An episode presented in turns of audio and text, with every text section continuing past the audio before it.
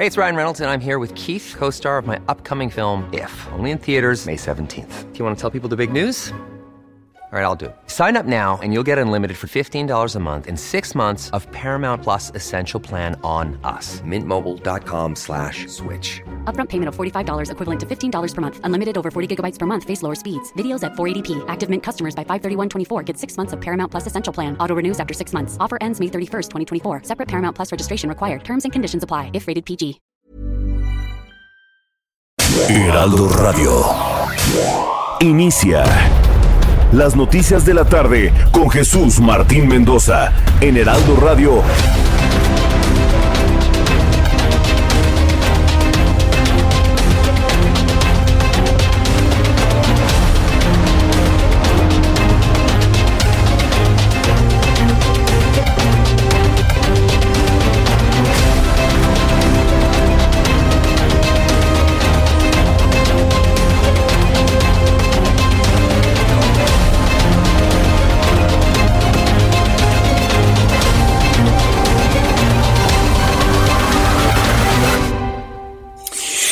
Las seis de la tarde en punto, hora del centro de la República Mexicana. Me da mucho gusto saludarle. Bienvenido, bienvenido al Heraldo Radio con toda la información importante de este jueves 23 de julio, 23 de julio del año 2020. Súbale el volumen a su radio que le tengo la información más importante hasta este momento. En primer lugar, le informo que Norma Irene de la Cruz Magaña, Uquibe Espada Zancona, José Martín Fernando Faz Zamora, Faz Mora, Carla Street Humphrey Jordán tomaron protesta como consejeros del Instituto Nacional Electoral en una sesión semi-virtual. Este fue el momento en el que ocurrieron los hechos. Tengo claro lo que tenemos en puerta quienes nos incorporamos a esta institución y lo que significará. Sin lugar a dudas, nuestra primera gran prueba de fuego, que es el proceso electoral, que iniciará ya en menos, en un mes, un poco más de un mes, el proceso electoral 2020-2021. El INE tendrá el enorme reto de organizar otra vez, como dijo el consejero presidente, las elecciones eh, más grandes del país, esta vez con alrededor de 96 millones de electoras y electores eh, inscritos en el padrón electoral y más de, de 21 mil cargos de elección popular que estarán en juego. Será necesario que estemos lo mejor preparados posible. Carla Humphrey.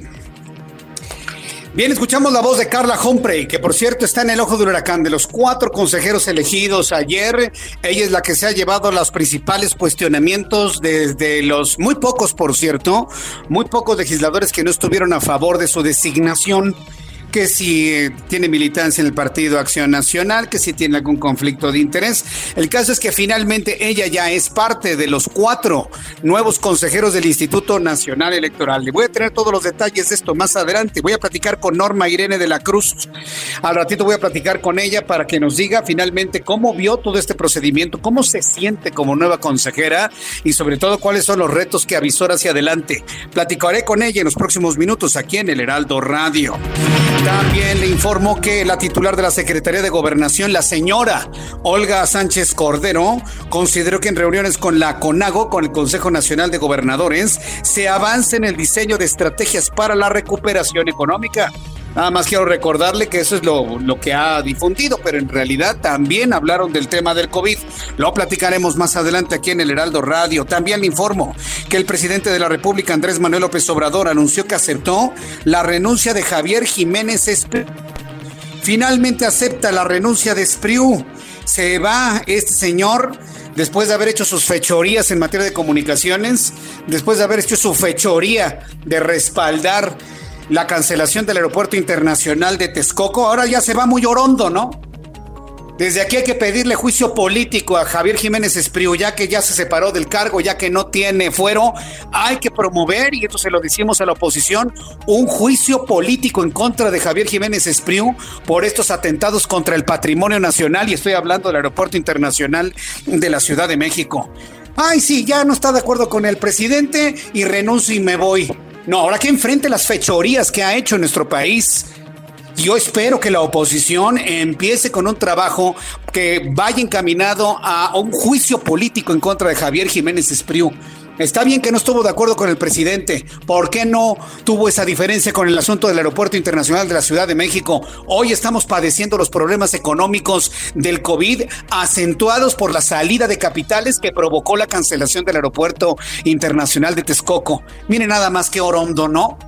Ya, sí, ya me cansé, ya no me cae bien López Obrador, me voy. Nada, señor. Usted va a tener que responder porque cuando usted juró como secretario de Comunicaciones y Transportes, juró eh, hacer valer la constitución y que si no, el pueblo se lo demande. Pues el pueblo se lo va a demandar. Y este es la primera exigencia, la primera petición de juicio político contra Javier Jiménez Espriu, ahora que ya no tiene su cargo político. Sí, señor.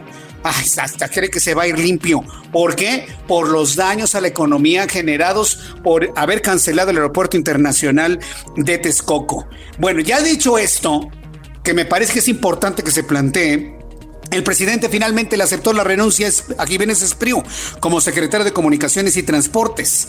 En su lugar llega Jorge Arganis Díaz Leal un hombre profundamente conocedor de lo que es de infraestructura, de la importancia de la infraestructura en el país. El nuevo secretario de Comunicaciones y Transportes, Arganis Díaz Leal, es un ingeniero civil egresado de la UNAM. Ha desarrollado una amplia trayectoria en el campo de la construcción a nivel nacional, a nivel internacional y ocupó cargos importantes en la empresa ICA. Vamos a escuchar lo que dijo hoy el presidente Andrés Manuel López Obrador. Acepté la renuncia del ingeniero Javier Jiménez Espriu como secretario de Comunicaciones y Transportes. Tuvimos un diferendo que solo se da. Tuvimos un diferendo, dice el presidente de la República. Tuvimos un diferendo.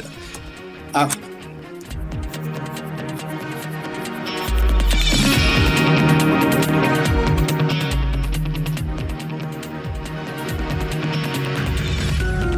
Resumen de noticias. En más de este resumen de noticias, un juez rechazó el amparo promovido por el exgobernador de Chihuahua, César Duarte Jaques, para frenar la solicitud de extradición en su contra, al señalar que era improcedente por tratarse de una petición elaborada por los Estados Unidos eh, soberano hacia otro.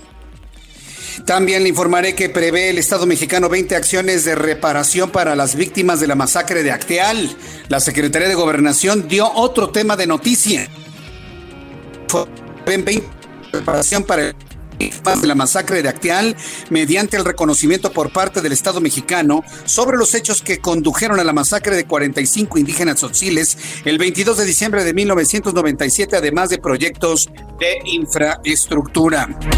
También le informo que previo a su gira por Oaxaca, el presidente Andrés Manuel López Obrador inauguró el nuevo anexo de la Terminal 2 del Aeropuerto Internacional de la Ciudad de México, que tuvo una inversión de casi 500 millones de pesos. Más adelante le voy a presentar lo que dijo el presidente de la República. Esto más adelante. En Estados Unidos, un juez federal ordenó la liberación de Michael Cohen, ex abogado personal de Donald Trump, al considerar que el actual gobierno tomó represalias contra el jurista por escribir un libro sobre el mandatario estadounidense. Mientras tanto, también informo que el director general de la Organización Mundial de la Salud reprendió al secretario de Estado de Estados Unidos, Mike Pompeo, por hacer acusaciones falsas e inaceptables en respuesta a reportes periodísticos que señalan que el funcionario estadounidense declaró que el jefe de la Agencia de Salud había sido comprado por China ya es vaya escándalos, ¿no? Que tienen por allá. Le platicaré más adelante aquí en el Heraldo Radio. Y también sobre el coronavirus, le informo que el Instituto Nacional de Estadística y Geografía informó que debido al impacto de las medidas de contingencia sanitaria para frenar la pandemia de COVID que causa la enfermedad, de 15.7 millones de personas no cuentan con una fuente de trabajo. Es impresionante el porcentaje. Más adelante le tendré todos los detalles de lo que trascendió sobre ello. Cuando el reloj marca las 6 de la tarde con 8 minutos, vamos con nuestro compañero corresponsal Atahualpa Garibay, quien es nuestro corresponsal en Tijuana. Si están enterrados, ya podemos descansar. Madres de los desaparecidos es lo que han comentado. Adelante, Atahualpa. Buenas tardes a todo el auditorio. Nosotros lo que queremos es encontrar a nuestros hijos, si están con vida, qué bueno, si están enterrados, nosotras ya podemos descansar. Esto es lo que expresó esta mañana María Guadalupe Vizcarra Coronel, madre de una de los cientos de víctimas de desaparición forzada en Baja California. Vizcarra Coronel, junto con la señora María Mesa, cumplirán en septiembre próximo cinco años de encabezar una intensa búsqueda por todo el territorio de Baja California a fin de localizar a sus hijos que desaparecieron en Mexicali.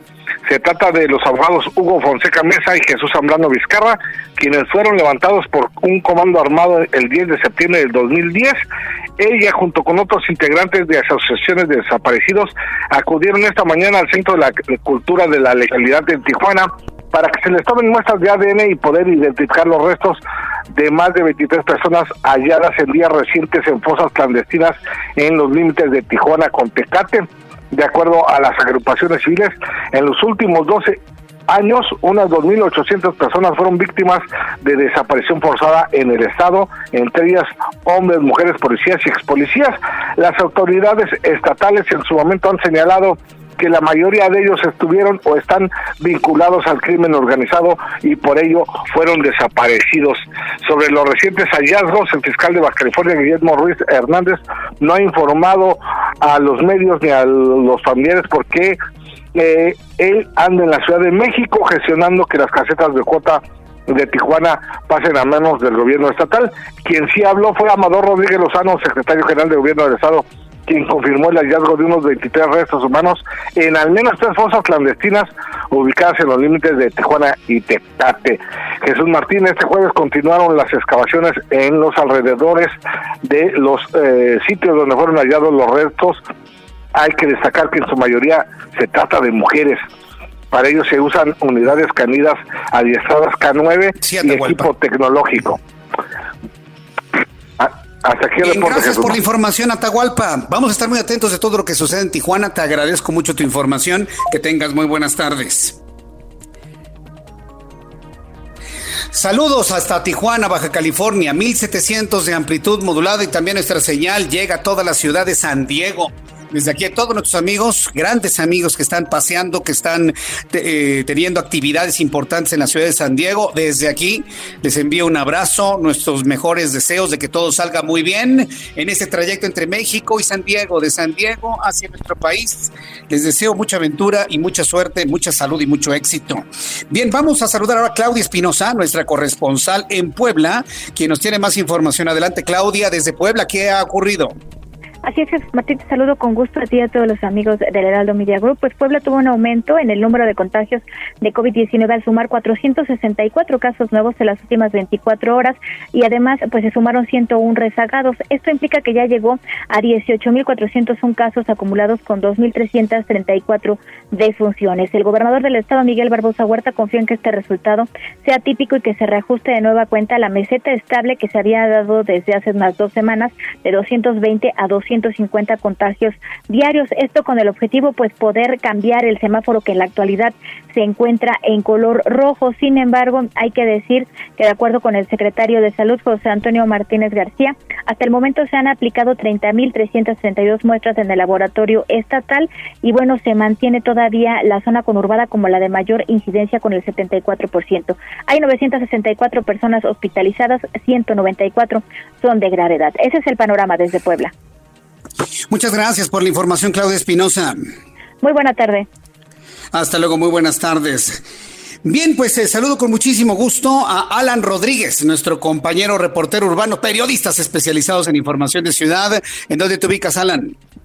Hola, ¿qué tal amigos? Muy buenas tardes. Tenemos información importante para quienes se dirigen al centro de la Ciudad de México procedentes de la alcaldía de Gustavo Madero tenemos una alternativa que le permitirá ahorrar tiempo en su camino. Es la avenida Ferrocarril Hidalgo, desde el cruce con el eje 5 Norte hasta la zona de circuito interior, en donde encontrará buen avance. Puede dirigirse desde este punto hacia la avenida Boleo y avanzar hacia la avenida del Trabajo, donde inicia el anillo de circunvalación, que lo llevará hasta la zona de la Merced. En esta zona tenemos presencia de elementos de la Secretaría de Seguridad Ciudadana, quienes están pues, haciendo presencia en los cruceros, los cuales le permitirán la garantía de un trayecto seguro. Es el reporte que tenemos, Jesús Martín, de la zona centro. Muchas gracias por la información, Alan. Estamos al pendiente. Estamos al pendiente. Saludo con mucho gusto a Gerardo Galicia, nuestro compañero reportero. Adelante, Gerardo. El gusto es nuestro, Jesús Martín. Excelente tarde y estamos eh, recorriendo parte del viaducto. Hemos encontrado un avance realmente complicado para nuestros amigos que dejan atrás la zona del eje central y se dirigen hacia el circuito bicentenario y en su tramo Río Churubusco. Poco a poco comienza a saturarse esta importante arteria. Será mejor opción buscar el eje 4 sur. Está avanzando mucho mejor y en el sentido opuesto también tenemos algunas afectaciones. Ocurrió hace algunos minutos un accidente, un choque múltiple. No hay lesionados, un choque laminero, pero afectó muchísimo la circulación para nuestros amigos que dejaban atrás la avenida Congreso de la Unión hacia la Casada San Antonio Abad. En este caso, la opción será buscar el eje 3 sur y se van a ahorrar muchos minutos. Y por lo pronto, el reporte. Gracias por la información, Gerardo. Hasta luego. Hasta luego, que te vaya muy bien. Vamos con Augusto Atempa, nuestro compañero reportero. ¿En dónde te ubicas, Augusto?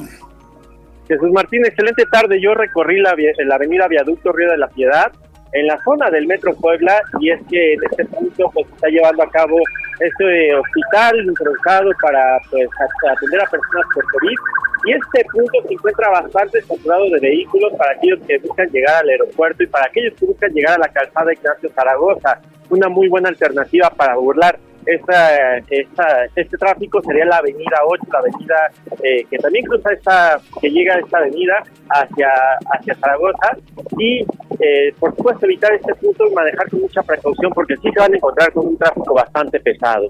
Por lo pronto este es el reporte que yo te tengo. Gracias por la información, Augusto Atempa. Muy buenas tardes. Muy buenas tardes. El reloj marca las 6 de la tarde con 15 minutos. Y bueno, ¿qué es lo que sucedía un día como hoy? 23 de julio, en México, la historia y en el mundo, Abraham Arreola. Bienvenidos Jesús, hoy es 23 de julio y esto es un día como hoy en la historia. 1829, William Austin Bird patenta el tipógrafo. 1962 se realiza la primera transmisión televisiva de Europa a América y por vía satélite. 1973. En Estados Unidos, el presidente estadounidense Richard Nixon se niega a entregar las grabaciones que le implican en el caso Watergate. 1989 nace Daniel Radcliffe, actor británico, mucho mejor conocido por haber interpretado a Harry Potter. Y en Paraguay es el Día del Ingeniero, mientras que en Bolivia es el Día de la Amistad. Pero también hoy, señores y señoras, es el Día de Batman. Mientras tanto, en México, en 1802, Manuel María Lombardi nace, quien fuera un militar y un político mexicano. Pero también en 1933 nace Porfirio Muñoz Ledo, político mexicano, quien hace un año fue presidente de la Cámara de Diputados. En 1987 nace Imanol Landeta. ¿Algunos lo recuerdan? Y en nuestro país es el día del geógrafo. Pero también es de Batman. Señores, esto fue un día como hoy en la historia de Batman. Gracias. Gracias, Abraham Arriola. Ya me pusiste de buenas. Sí, hay quienes me ponen de malas. Pero tú me pusiste ya de buenas, Abraham Arriola. No sabes cómo te lo agradezco. Muchísimas gracias. Bueno, pues eh, cuando son las 6 de la tarde con 17 minutos hora del centro de la República Mexicana, bueno, rápidamente quiero informarles sobre las cuestiones del clima. Ya tenemos a Nayeli, Orlando. Bueno, vamos primero con Nayeli Cortés. Vamos directamente a la información urgente, importante que ha ocurrido hace poquito más de una hora. Finalmente ya los cuatro nuevos consejeros del INE han rendido protesta. Insisto, créame que esto, esto que le estoy informando, lo de los consejeros del INE, y lo digo por algunas reacciones que he podido leer, hay personas que me dicen que no les importa lo que pasa en el INE, pues debería de importarle. Debería de importarle porque en la función del buen trabajo de estas cuatro personas, en su independencia, vamos a tener un proceso electoral creíble el año que entra.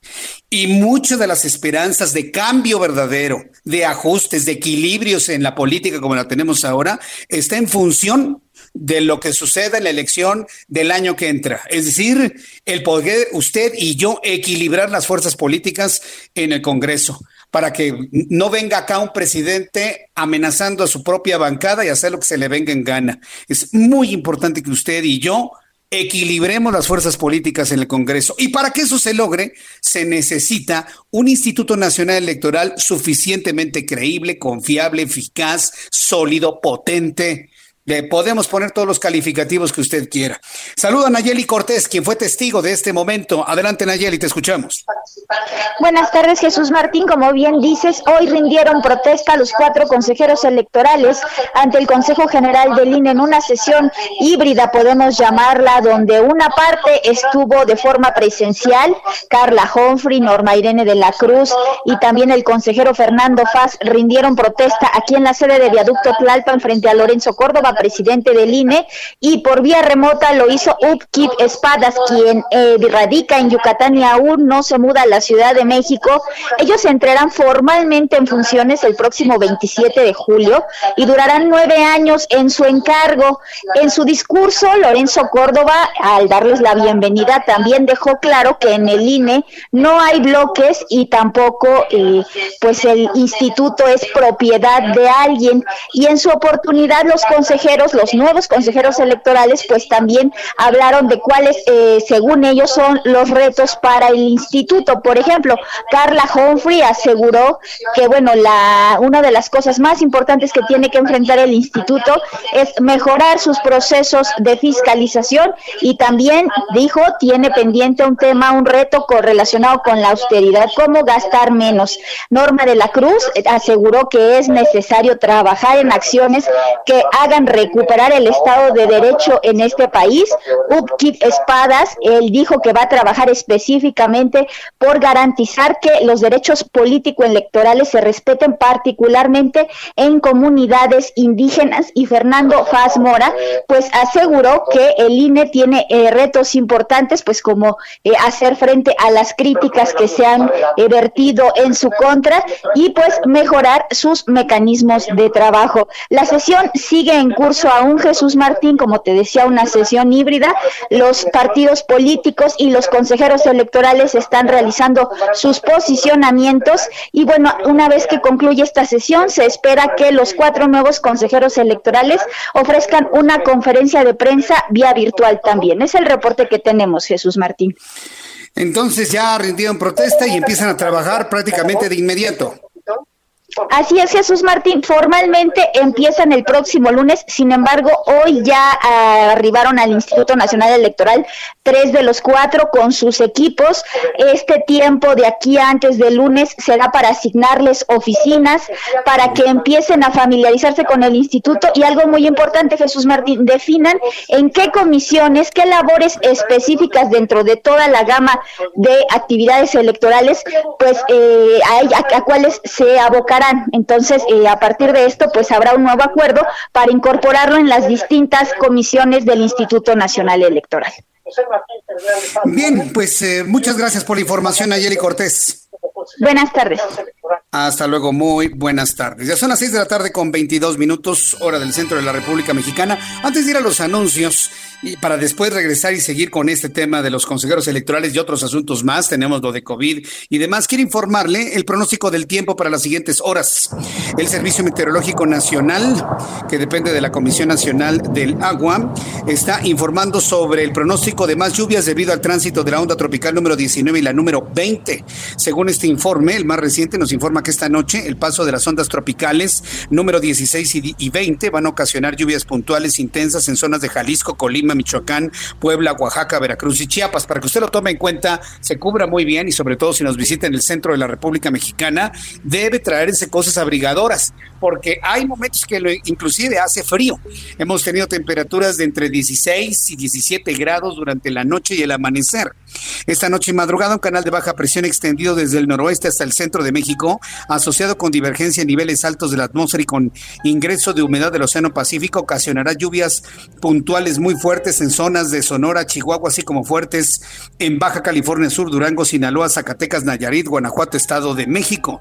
Onda tropical número 19 se desplazará sobre el occidente del país y originará lluvias puntuales. Onda tropical número 20 interaccionará con un canal de baja presión sobre el sureste del territorio nacional, provocando nubosidad densa y lluvias puntuales en Puebla En Oaxaca, en Veracruz y en el estado de Chiapas. Entonces, ya tomando en cuenta todos estos elementos, bueno, les doy a conocer el pronóstico del tiempo para las siguientes ciudades. Amigos, en Guadalajara, Jalisco, llueve en estos momentos en Guadalajara con una temperatura mínima pronosticada de 17 grados, máxima 29 para mañana. En Monterrey, Nuevo León, temperatura mínima 22, máxima 32, calorón allá en Monterrey. Y aquí en la capital de la República, la temperatura mínima estará en 13 grados y la máxima para el día de mañana 26 grados Celsius.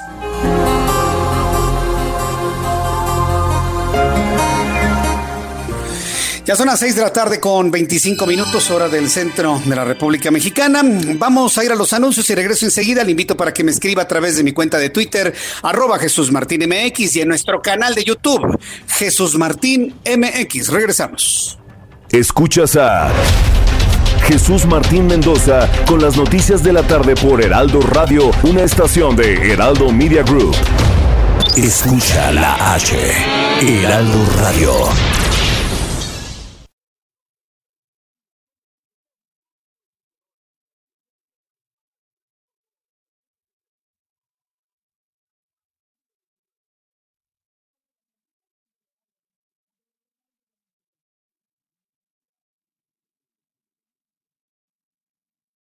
Heraldo Radio.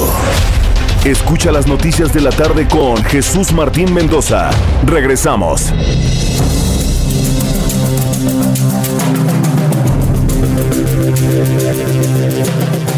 Ya son las seis y media, las seis de la tarde con 30 minutos hora del centro de la República Mexicana. Bien, pues continuando con esta información, eh, he preguntado a nuestros amigos que nos siguen a través de YouTube, en donde se ha convertido en una plataforma que durante los, eh, eh, los 120 minutos que estoy acompañándole, pues estamos en constante información, estamos en constante plática y tomaba algunas opiniones del público en torno al interés que ha generado el asunto del INE. Y fíjese que sí, tiene un interés enorme. Contrario a lo que a veces luego llegamos a pensar en los medios, que un tema interesa, pero ahora no interesa y viceversa, hay mucho interés por el tema de los consejeros electorales. Más adelante le voy a tener todos los detalles de lo que ha sucedido con los consejeros y platicaré con una de ellas una de las dos mujeres que quedaron en las posiciones del Instituto Nacional Electoral, que por cierto hay sugerencias de preguntas sin duda muy interesantes.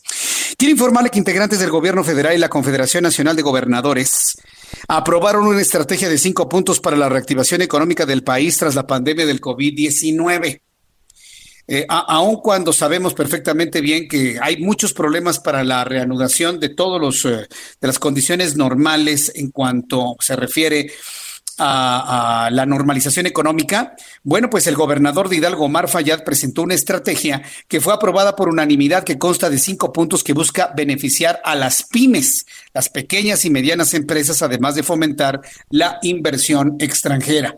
Y mire que hay que apoyarlas porque ahora que ya se presentó un proyecto de reforma en cuanto a las pensiones de los trabajadores, y si en la discusión que se haga en tanto en la Cámara de Diputados como en la Cámara de Senadores se aprueba y se acepta que la aportación patronal no sea del 5.5%, sino prácticamente del 14%, yo le puedo asegurar que va a haber empresas que no van a poder. No, va a haber empresas que no van a poder. Entonces, tienen que sanearse desde ahora, desde este momento, hasta que circule, por ejemplo, una propuesta como la del cambio en, la, en el sistema de pensiones. Todavía le tarda, todavía tarda muchísimo para que eso suceda, porque tiene que ir a una discusión en, en, las cámaras a partir del mes de septiembre. Y eso, mire, a ver si hay tiempo, porque podría irse una propuesta de esta naturaleza a la congeladora también. Ya sabemos cómo funcionan nuestros legisladores. Bueno, el caso es que el gobernador de Hidalgo ha propuesto esto, ¿no? Una estrategia aprobada que consta de cinco puntos que buscan beneficiar a las pequeñas y medianas empresas. Dentro de las propuestas aprobadas se encuentra establecer mesas permanentes de coordinación entre el gobierno federal y la CONAGO, incluyendo al sector productivo para aterrizar de manera ordenada las nuevas inversiones que llegan al país. Por último, se acordó trabajar con la Secretaría de Educación Pública y las universidades estatales para adecuar los planes de estudio de acuerdo con las necesidades de la fuerza de trabajo en América del Norte. Con respecto al nuevo acuerdo comercial entre Canadá, Estados Unidos y México, los gobernadores de la CONAGO acordaron firmar un convenio para implementar la reforma laboral con el objetivo de cumplir con dicho tratado y contar con un modelo único de, legislación a ver si fluyen los acuerdos en materia laboral, porque aunque ya nuestro país fue a una reforma laboral, que la verdad fue bastante light, ¿sí? fue, una reforma laboral bastante light para poderse adecuar a lo que exigía el Congreso de los Estados Unidos, si de verdad se busca, si de verdad se busca una igualdad en las condiciones de los trabajadores en México que en Estados Unidos y Canadá, pues los trabajadores mexicanos tendrían que recibir aumentos de sueldo de 10 veces lo que perciben ahora, ¿eh? Por lo menos. Y yo no creo que eso esté ocurriendo, esté a punto de ocurrir en nuestro país. Y seguirá siendo la mano de obra mexicana barata y buena, buena, bonita y barata, porque la mano de obra de México es buena, muy buena, de las mejores del mundo. Es bonita porque se, es maleable y es barata, ¿sí? Eso va a permanecer y muchas empresas van a decidir traer sus empresas a México. Eso lo ha considerado siempre el país como un atractivo pagarle poco a los obreros, pagarle poco a los trabajadores de la industria maquiladora como un atractivo para atraer inversiones. ¿A poco no lo había visto así? Pues claro que sí, pues esa es la estrategia, por eso no suben los salarios en México. Para que la mano de obra sea barata en México y de esta manera, pues se invierta más en nuestro, en nuestro país. Son las 6 de la tarde con 34 minutos, las 6 de la tarde con 34, hora del centro de la República Mexicana. Se le fue otro colaborador Andrés Manuel López Obrador. Y se le fue por la misma razón por la que se fue Carlos Ursúa. ¿Sacó usted de Carlos Ursúa, que fue el secretario de Hacienda y que alababa mucho al presidente y no sé qué tantas cosas? Bueno, pues ahora se le va a Javier Jiménez Espriu exactamente por lo mismo, por no llegar a un acuerdo con el necio presidente que tenemos. Entonces, usted lo ha visto, él toma una decisión, le dicen los demás, no, presidente, así no van las cosas. No, pues se hacen porque yo digo, ah, pues entonces así yo no juego. Ah, ándale, ayúdame, que no sé qué. No, no. Entonces, hoy hemos visto en esta discusión entre el presidente y Javier Jiménez Espriu, eh, ha quedado completamente patente lo que yo siempre le he dicho. Cuando alguien lo contradice, el presidente lo hace más sabiendo que puede estar mal, ¿eh? Que está mal entregar las aduanas al ejército, que las debe seguir teniendo comunicaciones y transportes. Ah, está mal. Ah, no, pues ahora lo hago más, fíjate. Ahora le doy doble al ejército. No nada más el ejército, sino la marina también. Así es el proceso mental del presidente. Y es preocupante. Lo mismo pasó con Carlos Ursúa. Él nunca estuvo de acuerdo con las cifras alegres en la economía que estaba dando el presidente. Presidente, así no se hacen las cosas. No, pues las van a hacer, las voy a hacer como yo quiero. Ah, bueno, pues entonces usted sea el secretario de Hacienda y ahí nos vemos. Y se fue Carlos Ursúa, ¿no? Ahora se va eh, Javier Jiménez Espriu porque no está de acuerdo en que las aduanas pasen a ser parte de la vigilancia del ejército mexicano, las fuerzas, eh, las fuerzas de nuestro país, las fuerzas castrenses de nuestro país. No lo quiere, bueno, pues entonces va. Pero se va a ir limpio Javier Jiménez Espriu, se va a ir a disfrutar de sus vacaciones permanentes Javier Jiménez Espriu, pues no, no es justo. El hombre tiene que responder por sus actos. El hombre tiene que responder por su, yo lo califico, sus fechorías. Y una de ellas es la cancelación del Aeropuerto Internacional de Texcoco. Aquí voy a ver el tamaño de la oposición. La oposición está obligada, PRI, PAN, PRD, Movimiento Ciudadano, de presentar las denuncias correspondientes ante quien corresponda, ante la Fiscalía, por los eh, quebrantos que ha tenido la economía mexicana debido a decisiones de esta naturaleza. Que fue decisión del presidente, sí, pero él era el secretario del ramo y él estaba obligado en hacerle ver al entonces, entonces presidente electo todas las inconveniencias de cancelar un proyecto como el que se tenía. Hoy la economía mexicana está sufriendo precisamente la salida de capitales, la salida de inversiones, la baja en la calificación de inversión de México por haber cancelado el aeropuerto para que ahora, a dos años de haber llegado a la posición de secretario, nada más se vaya muy orondo porque no está de acuerdo con el presidente. No, no, no. Yo creo que la oposición en este momento tendría que estar pensando anunciar ya mañana acciones legales contra Espriu, ahora que ya no tiene fuero constitucional. Pero le platico la historia. El presidente de la República, Andrés Manuel López Obrador, aceptó la renuncia de Javier Jiménez Espriu como secretario de Comunicaciones y Transportes y mediante un video publicado en su cuenta de Twitter informó que Jiménez Espriu será sustituido por el ingeniero Jorge Arganis Díaz Leal, quien se desempeñó como director de obras en el gobierno de la Ciudad de México cuando fue el jefe de gobierno. Escuchemos a Andrés Manuel López Obrador, presidente de México. Tuvimos un diferendo que solo se da entre hombres libres y con criterio acerca de eh, la operación de los puertos. El ingeniero Jiménez Espriu sostiene que deben de ser manejados los puertos operados por la Secretaría de Comunicaciones y Transportes. Y yo creo que por la circunstancia actual, por eh, la corrupción que prevalece en los puertos, en las aduanas y últimamente también por la entrada de contrabando y droga por los puertos. Necesitamos, eh, además de buena administración, requerimos de eh, seguridad y de protección en los puertos y que por ese motivo se requiere del el apoyo de la Secretaría de Marina. Bien, pues esto fue lo que comentó el propio presidente de la República, que tiene que reconocer que lo empiezan a abandonar quienes no están de acuerdo con él. Lo que pasó con Carlos Ursúa, lo que pasó con ahora Javier Jiménez Espriu, y, y estos dos porque son, a estas dos personas, porque fueron integrantes de su gabinete legal. Ah, podemos mencionar a otros directores y más, lo que usted guste y mande, ¿eh? Sí, podemos mencionar a otros. Pero así de gente cercana al presidente, ellos dos. Sabemos que también le ha puesto la renuncia en la mesa Marcelo Ebrard y no lo ha aceptado. Sabemos que le ha puesto en la mesa la renuncia a Olga Sánchez Cordero y no se la ha aceptado. Lo que quiero de alguna manera transmitir en el mejor de los planes, a los secretarios de Estado, a los directores de área, a quienes están en, el gobierno, que nadie los obliga ¿eh? a hacer lo que ustedes no quieren. Hay una cosa que se llama objeción de conciencia. Y entiendo que Jiménez exprime, independientemente de la petición que he hecho de juicio político en contra de este señor por los quebrantos resultantes por su decisión de cancelar el aeropuerto, estoy seguro que Jiménez Espriu hizo uso de su objeción de conciencia. Es un derecho humano que todos tenemos.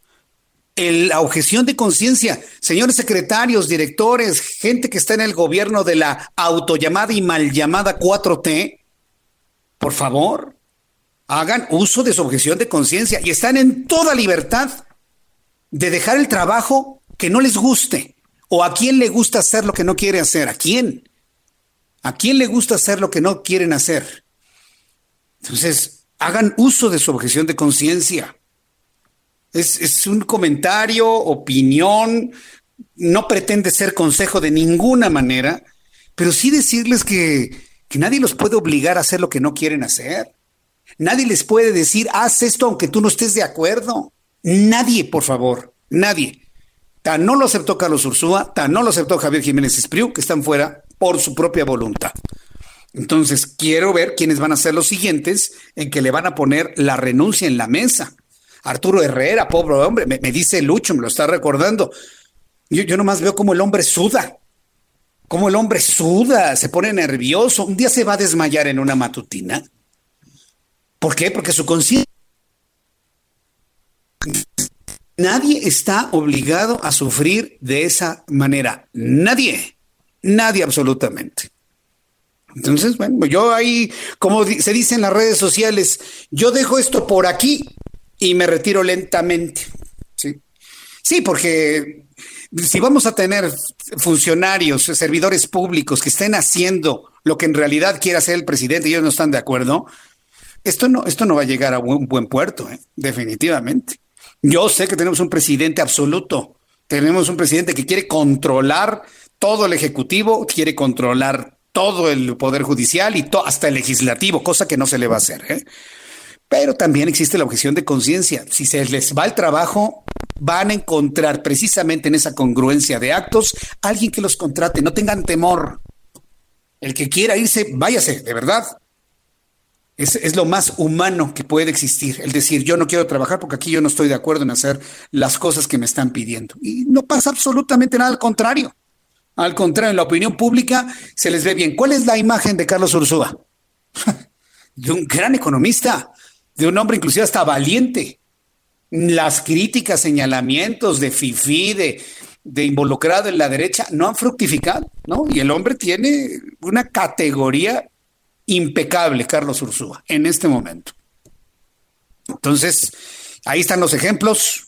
Yo nomás les digo eso, yo creo que ya llegó el tiempo en el que la gente tiene que hacer valer su propia decisión. ¿Qué va a pasar en la Secretaría de Comunicaciones eh, y Transportes? Bueno, pues llega Jorge Arganis Díaz Leal, el nuevo titular de la Secretaría de Comunicaciones y Transportes. ¿Quién es el nuevo secretario de Comunicaciones y Transportes? Es un hombre experimentado, es un hombre de gran, gran, gran trayectoria, gran experiencia y sobre todo buen conocedor de la infraestructura en nuestro país.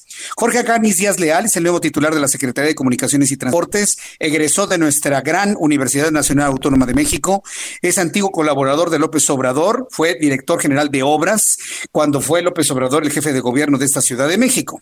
Arganis Díaz Leal es un ingeniero civil egresado de la Facultad de Ingeniería, donde también ha décadas. Ocupó los cargos de tesorero y presidente de la Sociedad de Alumnos de la Facultad de Ingeniería. Fue presidente de la Generación 60, coordinador general de la Asamblea de Generaciones, consejero de la Cámara Nacional de la Industria de la Construcción, el Colegio de Ingenieros Civiles de México, le otorgó la calidad de miembro emérito, entre otros nombramientos. Es un hombre que sabe de la importancia de la infraestructura. Vamos a ver si en ese, en ese ámbito, conocedor de la necesidad y la importancia de la infraestructura, pues no se le enoja el presidente, porque él le va a decir, ¿sabe qué, presidente? Tenemos que construir estas carreteras, tenemos que construir esto, tenemos que darle mantenimiento a esta autopista, tenemos que, tenemos que hacer varias cosas que hoy están prácticamente suspendidas en la visión que tenía o que tiene el presidente de la República en este momento. Bien, entro en contacto con el senador Antonio Martín del Campo, representante del Poder Legislativo del PAN ante el Instituto Nacional Electoral.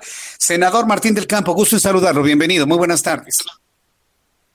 ¿Qué tal? ¿Cómo estás? Muy buenas tardes. Igual con el gusto de saludar. Eh, sí, sí, me escucha bien. Le saluda Jesús Martín Mendoza, senador. ¿Qué tal? ¿Cómo estás? Sí, muy, muy buenas tardes. ¿Cómo estás? Gracias, bien. Eh, eh, coméntenos, ¿cómo ve el Partido Acción Nacional la llegada de estos cuatro, cuatro personas al Instituto Nacional Electoral? Dos hombres, dos mujeres. ¿Cuál es la primera reacción que tiene el Partido Acción Nacional? Claro que sí. Bueno, pues primero comentarte que desde el mes de febrero, que fue el inicio de lo que fue la convocatoria para la elección de estos cuatro nuevos consejeros, eh, se llevó todo lo que es el proceso, primero la inscripción, en lo que fueron las entrevistas, unos exámenes que se realizaron a través del Comité Técnico de Evaluación, en donde, bueno, se tuvo que elegir a cuatro quintetas y después de esas cuatro quintetas es como se eligen a esos cuatro consejeros. Hubo casi 400 participantes, cosa que fue algo muy bueno, muy positivo. Y de esos 400 participantes, bueno, pues eh, solamente quedaron cuatro integrantes del hoy nuevo Consejo eh, que estarán precisamente y que ya tomaron protesta hace unos cuantos minutos. De hecho, estamos en sesión todavía del Consejo Nacional, del Consejo General del INE. Entonces, eh, ¿cuál es nuestra impresión? Primero, que se hizo un gran trabajo en la Cámara de Diputados, este, pues de poder llevar a cabo precisamente el tener a los mejores hombres y mujeres con esa capacidad, con esa experiencia y sobre todo pues apostándole a la imparcialidad, que no dependan automáticamente de ningún grupo político o ningún grupo de interés personal o de grupo y que simple y sencillamente pues que le apostemos a lo que es la democracia. Hoy más que nunca tenemos que fortalecer este instituto y bueno, pues es así como lo vemos en esta primera etapa va a depender precisamente de ellos, de que se conduzcan precisamente con eso, de que realmente ellos actúen en una forma imparcial por parte de la Cámara de Diputados y que en este caso, bueno, pues salió por consenso, en donde se les da ese voto de confianza hacia ellos, hacia dos hombres, dos, dos mujeres, y que, bueno, pues ya va a depender de ellos en lo que es el transcurso de los próximos años, que realmente se conduzcan con esa imparcialidad y sobre todo abonándole a lo que era democracia. Bien, ahora hay muchas acusaciones, bueno, algunas acusaciones en su momento de que estos eh, integrantes, de manera concreta, Carla Humphrey, tendría alguna afiliación política con el PAN. ¿Usted está en conocimiento de ello, senador? No, ella no tiene ninguna afiliación, por supuesto, de lo que es el Partido Acción Nacional. Eh, es, una, es una persona con capacidad de experiencia académica y y, también en el ámbito electoral. Entonces, hoy más que nunca yo creo que tenemos que apostarle a los buenos perfiles, a la capacidad, pero sobre todo a esa imparcialidad, porque eso es lo que queremos, es lo que queremos nosotros en Acción Nacional. Personas que no estén influenciadas ni por partidos políticos ni por algún grupo de interés, sino que simple y sencillamente vean por la democracia de todos los mexicanos. Eh, y hacia eso es a lo que le estamos apostando y hoy les hemos depositado precisamente esa confianza hacia ellos. Va a depender de ellos ahora que también ellos entreguen buenos resultados al pueblo de México. ¿Considerarían entonces en el PAN que está garantizada la independencia del INE con estas eh, cuatro designaciones?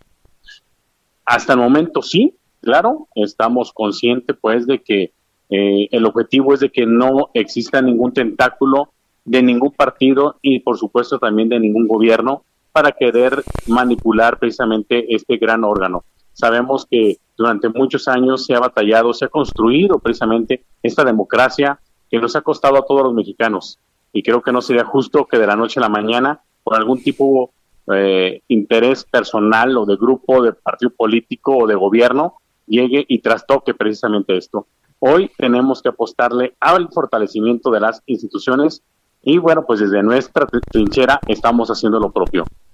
Hoy con estos cuatro nuevos integrantes del Consejo, pues ahora sí va a depender de hoy en adelante su forma de ser, su forma de actuar para que realmente pues entreguen buenas cuentas. Sí, porque finalmente de eso, de eso se trata. Hoy platicaba, por ejemplo, con el nuevo consejero José Martín Francisco Paz Mora, y él me decía que eh, una de las cosas que van a promover mucho dentro del INE es la fiscalización de los recursos económicos. ¿Usted cree que en este momento hay suficiente su fiscalización dentro del INE o, es atendible esta preocupación del nuevo consejero electoral? Yo creo que hay sus claroscuros. Por un lado, a lo mejor sí hay cierta normatividad y estoy consciente de que cada día se ha ido mejorando, se ha ido perfeccionando precisamente lo que es la regulación por un lado, por lo, el otro lado lo que es la auditoría este, de lo que son los recursos. Entonces yo creo que tenemos que apostarle a la democracia y tenemos que apostarle a la transparencia en todos los aspectos, ¿sí? En eh, transparencia en los recursos, pero también igual en la transparencia en lo que son los procesos electorales. Entonces, hacia eso, hacia eso tiene que ir y que si hay alguna falla en este momento, pues inmediatamente corregir y lo que esté bien, pues seguir precisamente en esa tesitura. Bien, pues yo quiero agradecerle mucho, senador, el que me haya tomado la llamada telefónica. Gracias por estar en contacto con el Heraldo Radio. Que tenga usted muy buenas tardes. Al contrario, gracias. Muy buenas tardes. Que le vaya muy bien. Hemos hablado con el representante del Poder Legislativo del PAN ante el Instituto Nacional Electoral. Ya son las seis de la tarde con 51 minutos, las seis de la tarde con 51, hora del centro de la República Mexicana pues hay confianza. Mire, ya, para que un partido político como el PAN diga, sí, sí estamos de acuerdo, sí estamos de acuerdo con todo lo que ha sucedido en esta elección, bueno, por lo pronto ya, si la oposición dice, bueno, estamos de acuerdo, y luego que vimos la votación en la que estoy de acuerdo lo que dijo en la mañana el presidente, que fue el resultado de un acuerdo, claro, una operación política en donde, por ejemplo, John Ackerman no tuvo otra más que decir, sí, sí, estoy de acuerdo con tres de cuatro, bueno, por lo menos ya con el 75%. Pero ya para que lo diga así John Ackerman, con todos los pataleos que dio en su momento, queriendo descarrilar junto con Dolores Padierna el procedimiento. Por cierto, mañana le platico en mi columna del Heraldo de México, ojos que si ven, no se lo vaya a perder en el Heraldo de México, en su versión impresa o en su versión web el día de mañana. Se lo comparto de todas maneras en mi página de internet. De, de internet y además de Twitter, arroba Jesús Martín MX, le platico sobre Dolores Padierna se llama Los Dolores de Dolores. Hago, me estaciono un poco, reduzco la velocidad en torno a un personaje obligadísimo de la izquierda mexicana. no, podemos soslayar la importancia de Dolores Padierna, independiente de las filias y de las no podemos soslayar su importancia en el desarrollo, en la evolución de la izquierda mexicana. Y le estoy hablando desde el Partido Mexicano de los Trabajadores, que es un partido que para los más chavos ni siquiera lo habían escuchado, de 1978, pasando por ese activismo político, transitando por la defensa de los derechos de los, eh, de los damnificados del terremoto de 1985, su activismo en favor de todo tipo de comercio, se le ha relacionado con vendedores ambulantes, bueno, Está, yo espero que le resulte interesante conocer un poquito más de un personaje como es Dolores Padierna Luna. Se lo comparto mañana en mi columna del Heraldo de México. Ojos que si ven y mañana platicamos los dolores de Dolores para que no se lo vaya a perder. Se lo comparto en mi cuenta de Twitter, arroba Jesús Martín MX. Ah, bueno, para redondear esta idea que le decía de John Ackerman, pues John Ackerman la dejó sola primero John Ackerman empieza, ¿no? Con que el pataleo que no está de acuerdo, quiere echar para atrás y descarrilar un tren que él mismo aprobó y luego se sube al carro con Dolores Padierna, se baja y la dejan sola, ¿no? En la protesta por la forma y los procedimientos en los que se hizo la, elección. Ayer la escuchábamos a esta hora, precisamente hace 24 horas la escuchábamos en estos minutos aquí en el Heraldo Radio, descalificar el proceso y exigir una nueva reforma electoral que reviste este tipo de prácticas. Faltan cinco minutos para que sean las siete. Voy a ir a los anuncios. Regreso enseguida con un resumen de lo más destacado, lo más importante, nuestros compañeros reporteros. Estamos al pendiente de la actualización de los números de COVID-19, asunto que no lo dejamos a un lado. Siguen creciendo los contagios por COVID en México de una manera acelerada. Y le invito para que me escriba a través de mi cuenta de Twitter, arroba Jesús Martín MX, y a través de mi cuenta de YouTube, Jesús Martín MX. Escuchas a Jesús Martín Mendoza con las noticias de la tarde por Heraldo Radio, una estación de Heraldo Media Group. Heraldo Radio, la H que sí suena y ahora también se escucha. Heraldo Radio. Escucha las noticias de la tarde con Jesús Martín Mendoza. Regresamos.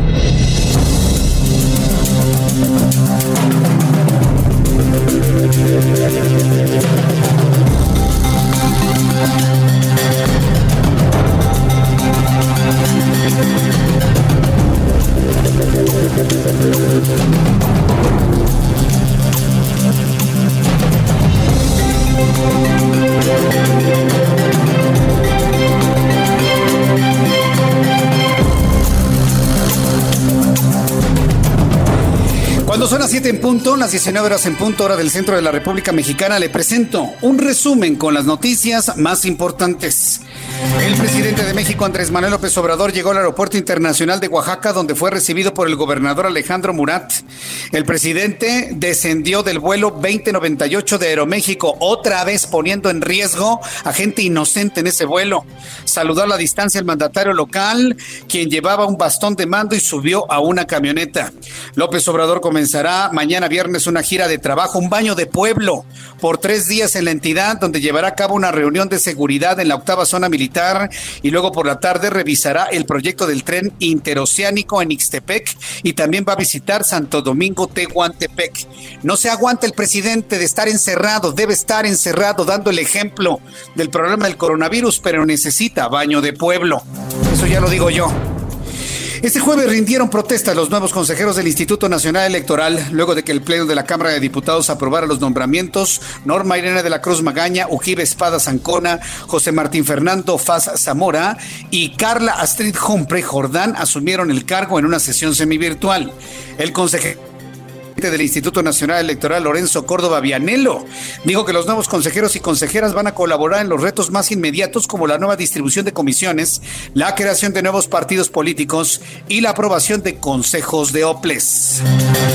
El gobernador Héctor Astudillo, gobernador constitucional de Guerrero, informó que alumnos de esa entidad no regresarán a las aulas en agosto, como se prevé en el inicio escolar 2020-2021. Lo anterior debido a la pandemia de COVID-19 que mantiene al Estado en semáforo naranja en riesgo. El gobernador Astudillo de Guerrero detalló que próximamente se dará a conocer el reinicio de clases que será en formato virtual. Mientras tanto, se van a posponer hasta septiembre los exámenes de admisión a nivel medio superior y para las escuelas normales públicas Entonces estaremos muy atentos de las decisiones que vayan tomando los gobernadores de los estados en materia educativa, luego de la reunión que sostuvo ayer Esteban Moctezuma Barragán con los secretarios de educación de todas las entidades. También le informo que el exgobernador de Chihuahua, César Duarte, promovió un amparo contra la solicitud de extradición realizada por la Fiscalía General de la República, pero fue rechazado por un juez al considerar que no procedía por tratarse de una petición de un estado soberano a otro. El Instituto Nacional de Estadística y Geografía informó que las grandes funerarias dispararon el número de servicios durante la epidemia del coronavirus, a diferencia de las medianas y pequeñas que presentaron cambios menores. Arturo Blancans, director general de Estadística Económica del Instituto Nacional Electoral, detalló que los servicios de las grandes agencias funerarias pasaron de un promedio de 351 servicios funerarios en febrero a 517 en mayo, es decir, un aumento del 47% de un muestreo que incluyó 474 agencias funerarias. También le informo que este jueves el presidente de los Estados Unidos, Donald Trump, decidió cancelar la gran convención republicana a celebrarse a finales de agosto en Jacksonville, Florida, debido a la oleada de casos de coronavirus que ataca al estado sureño, sitio clave para las elecciones en el mes de noviembre. En su anuncio, Donald Trump afirmó que este momento no era el apropiado, no estaba bien por lo que está ocurriendo recientemente el alza de casos en Florida, no es el momento de albergar una gran convención de este tipo, dijo el presidente estadounidense Donald Trump, que por cierto ya luce en cualquier lugar con un gran cubrebocas. Son las noticias en resumen. Le invito para que siga escuchándonos. Le saluda Jesús Martín Mendoza.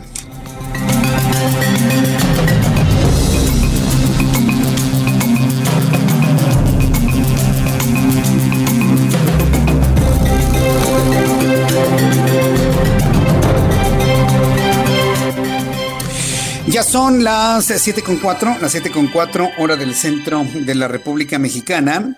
La Universidad de John Hopkins, que está monitoreando el COVID-19, el coronavirus, ha revelado en estos momentos que en México hay 370.702 personas contagiadas de COVID y un número total de, total de personas fallecidas de 41.908.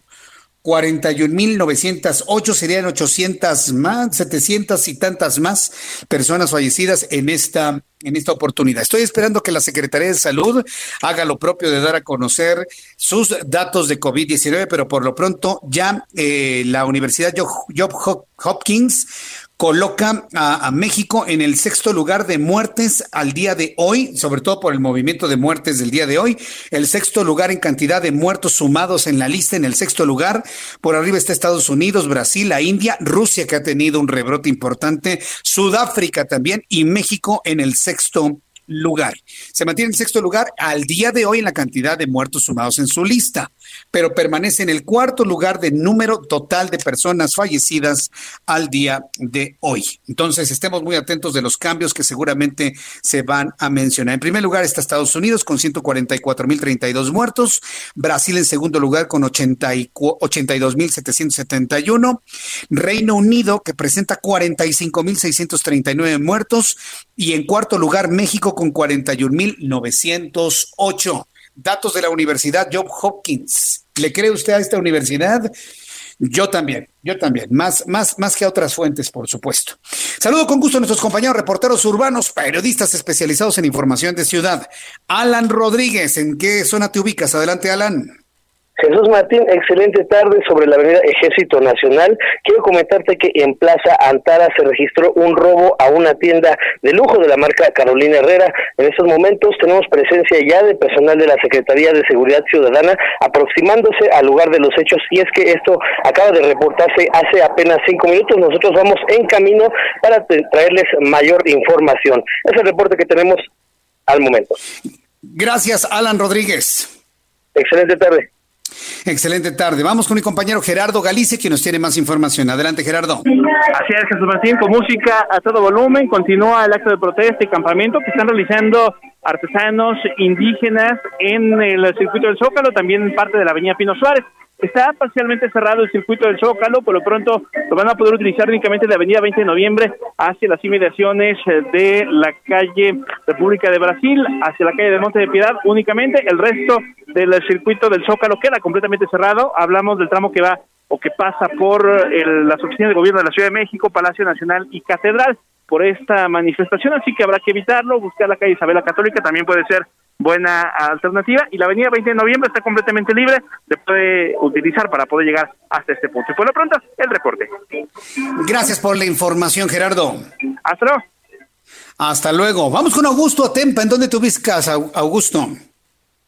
Eh, Jesús Martín, seguimos en la zona oriente de la capital y es que recorrimos la avenida Viaducto, una avenida que se encuentra bastante saturada a esta hora para todos aquellos que van desde periférico hacia la zona del aeropuerto. Estarán circulando en una velocidad aproximada de 40 kilómetros por hora y esto va eh, desde, como les mencionaba, desde la zona del eh, periférico hasta el aeropuerto, pero en sentido contrario la circulación es bastante fluida no hay tráfico, es una muy buena alternativa para todos aquellos que van hacia el poniente. Otra de las avenidas que también presenta lento avance es circuito interior a la altura del Palacio de los Deportes en el sentido hacia el sur de la ciudad. Por lo pronto es la información que yo te tengo. Gracias eh, por la información. Muy buenas tardes.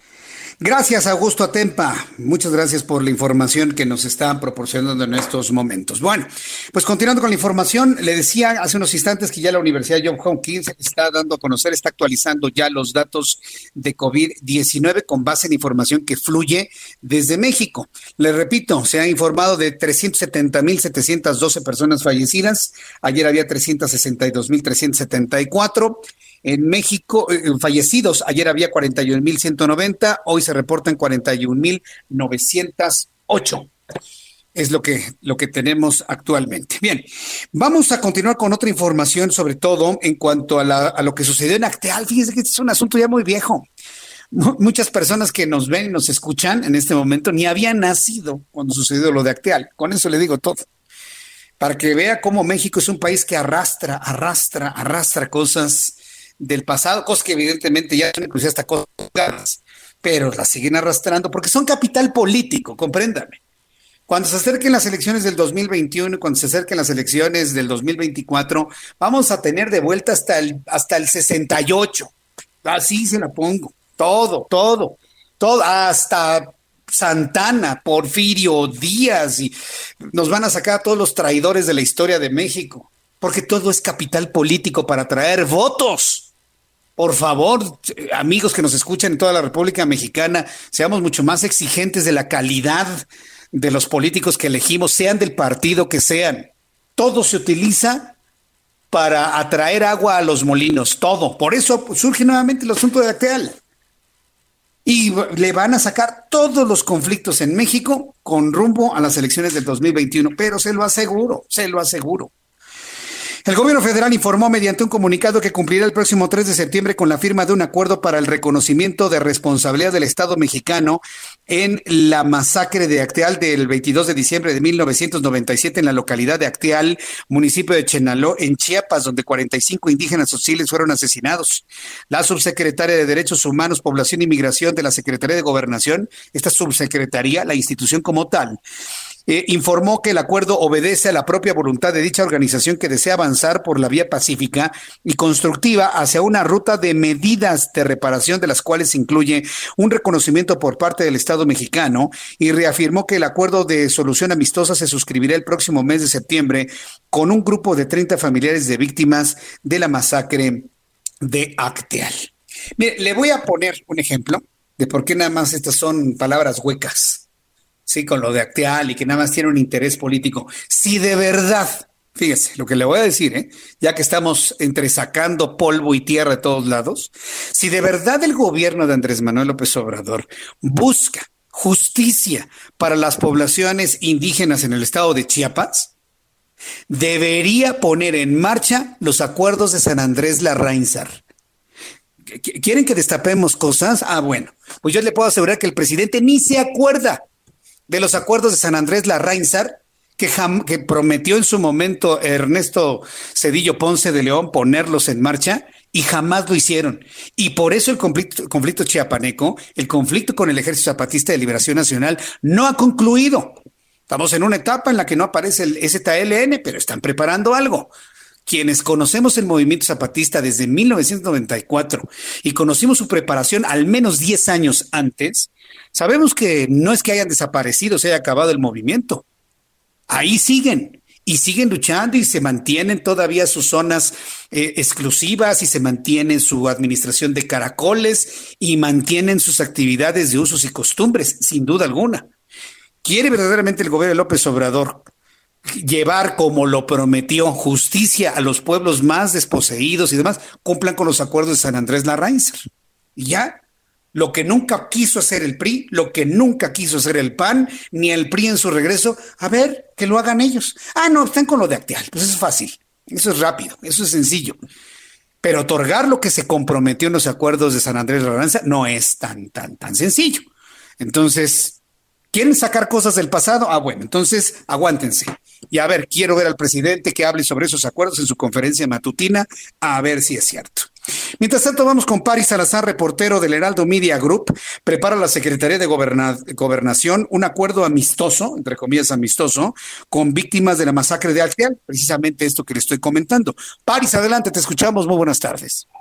Buenas tardes, Jesús Martín, amigas, amigos del Heraldo de México. Así es, como tú bien decías, el gobierno de México y 30 víctimas de la masacre de Actal suscribieron un acuerdo de solución amistoso el próximo 3 de septiembre para la reparación y reconstrucción social en Chiapas a 23 años de los crímenes. Recordemos que el 22 de octubre de 1990, 22 de diciembre de 1997 fueron asesinados 45 indígenas chiles en Actal, por lo que se realiza la acción de reparación y de infraestructura en esta comunidad. La Subsecretaría de Derechos Humanos, Población y Migración encabezada por Alejandro Encinas, dijo que el acuerdo amistoso será un punto de partida para la reconstrucción del tejido social en esta zona de Chiapas. Y es que se prevén 20 acciones de reparación de salud, entre ellas de salud, de infraestructura carretera, así como de educación, que van a beneficiar no solo a las víctimas, sino también a otras comunidades mediante proyectos, esos proyectos. Señaló que este acuerdo obedece a la voluntad de las víctimas que desean avanzar por la vía pacífica y constructiva hacia una ruta de reparación, la cual incluye el reconocimiento del Estado mexicano sobre los hechos que condujeron a la masacre de 45 indígenas tzotziles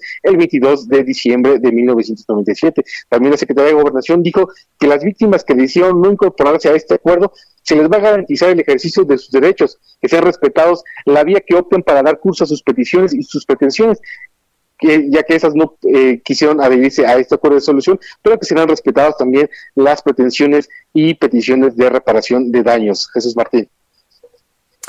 Correcto, bueno, pues eh, gracias por la información, Paris Salazar. Buenas tardes. Gracias, muy buenas tardes, nuestro compañero Paris Salazar, con esto. Bueno, sáquenlo pues, pero si van a, van a cumplir con todas las cosas, pues háganlo, háganlo completo.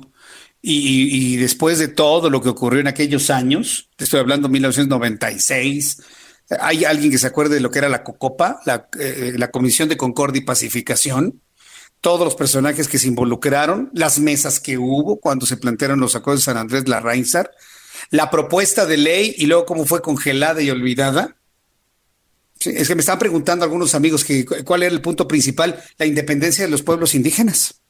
La, independencia, es decir, que los pueblos indígenas no reconocieran a las autoridades ni municipales, ni estatales, ni federales, y que ellos mismos, bajo el esquema de usos y costumbres, eligieran a sus propias autoridades. Haga de cuenta algo así parecido, bueno, no tanto como, como las reservaciones en los Estados Unidos, pero sí, eh, porque las reservaciones en los Estados Unidos violentan los derechos humanos de los pueblos originarios estadounidenses, pero acá se buscaba prácticamente una no intervención no una intervención ni política, ni social, ni económica en los pueblos indígenas, cosa que evidentemente nadie ha querido aceptar. Se fue a una negociación que resultó en la nada, ¿no? En la nada. A ver, yo quiero ver, quiero ver si efectivamente la izquierda, que ahora ya es gobierno y que tanto criticó tanto al PRI y al PAN en esos años de incumplimiento, ahora lo cumplan. Van a sacar cosas del pasado, sáquenlas completas. Nosotros les echamos una manita. Nosotros le echamos una manita para recordar muchas cosas que en su momento la izquierda mexicana consideró como injustas y que ahora que ya son gobierno, pues nomás no, nomás no se acuerdan o, no han visto el momento o no, no, no, entiendo. Entonces, bueno, pues ahí está ya la, la, promesa que se hace, por lo menos en el caso de Acteal. Son las 7 con 16, las 7 con 16 hora del centro de la República Mexicana. ¿Aquí tengo la línea, Orlando? En la línea telefónica, Raimundo Sánchez Patlán, nuestro subdirector editorial del Heraldo de México. Mi querido Ray, me da mucho gusto saludarte. Bienvenido. Muy buenas tardes. Buenas tardes, Jesús. ¿Cómo estás? Un gusto saludarte a ti y a todo el auditorio. ¿Cómo viste todo este proceso para la elección de los consejeros del INE? Hay, al final como que fueron muy pocos los que se opusieron al proceso, pero en su momento los pataleos estuvieron buenos. ¿Tú cómo lo viste como analista político que eres, mi querido Ray? Fíjate, Jesús Martín, lo que eh, el balance que tenemos de lo que sucedió con todo este proceso es un, un, balance positivo para el país. Hay ganadores y perdedores, obviamente, y te voy a mencionar quiénes ganaron con esto. Por un lado gana el presidente López Obrador, porque queda de manifiesto que no intervino ni en lo más mínimo Jesús Martín en este proceso de elección de los consejeros, respetó la autonomía de la Cámara de Diputados, legitimando así la facultad legislativa para hacer los nombramientos. López Obrador es uno de los principales ganadores de este proceso. Ganó el Congreso Jesús Martín porque se ratificó la división de poderes, pero sobre todo gana la Cámara de Diputados porque mostró independencia, transparencia y sobre todo se quita en parte el estigma de que es una legislatura esta que está sometida al Ejecutivo. También gana, por supuesto, Mario Delgado, que es el, el líder de, la bancada de Morena y líder de la Junta de Coordinación Política de la Cámara de Diputados, porque no se dio a estas presiones y chantajes de los 65 radicales de su partido y del PT que intentaron deslegitimar el proceso para poner a sus incondicionales. Además logró consensos con las bancadas. Jesús, lo vimos todos, eh, que negoció con la oposición para que la elección no fuera una imposición. Salieron por una, una mayoría eh, en la Cámara de Diputados. Gana también Jesús Martín el INE, porque se fortalece su autonomía al integrar a su Consejo General a personajes independientes sin nexos evidentes con algún partido político, lo que por supuesto pues da confianza sobre el arbitraje que hará para la elección de 2021 y por supuesto en el caso de que se concrete de la consulta para la revocación del mandato presidencial en 2022, gana incluso el Tribunal Electoral del Poder Judicial de la Federación, porque con la ley en la mano impidió estos intentos por descarrilar el proceso eh, hay que recordar que la Sala Superior desechó en tiempo y forma tres demandas de juicios con las que se buscó descalificar y desechar las quintetas que el Comité Técnico había integrado para los finalistas a ocupar estos lugares en el Consejo de Lima. Y por tanto el Poder Judicial es otro de los ganadores.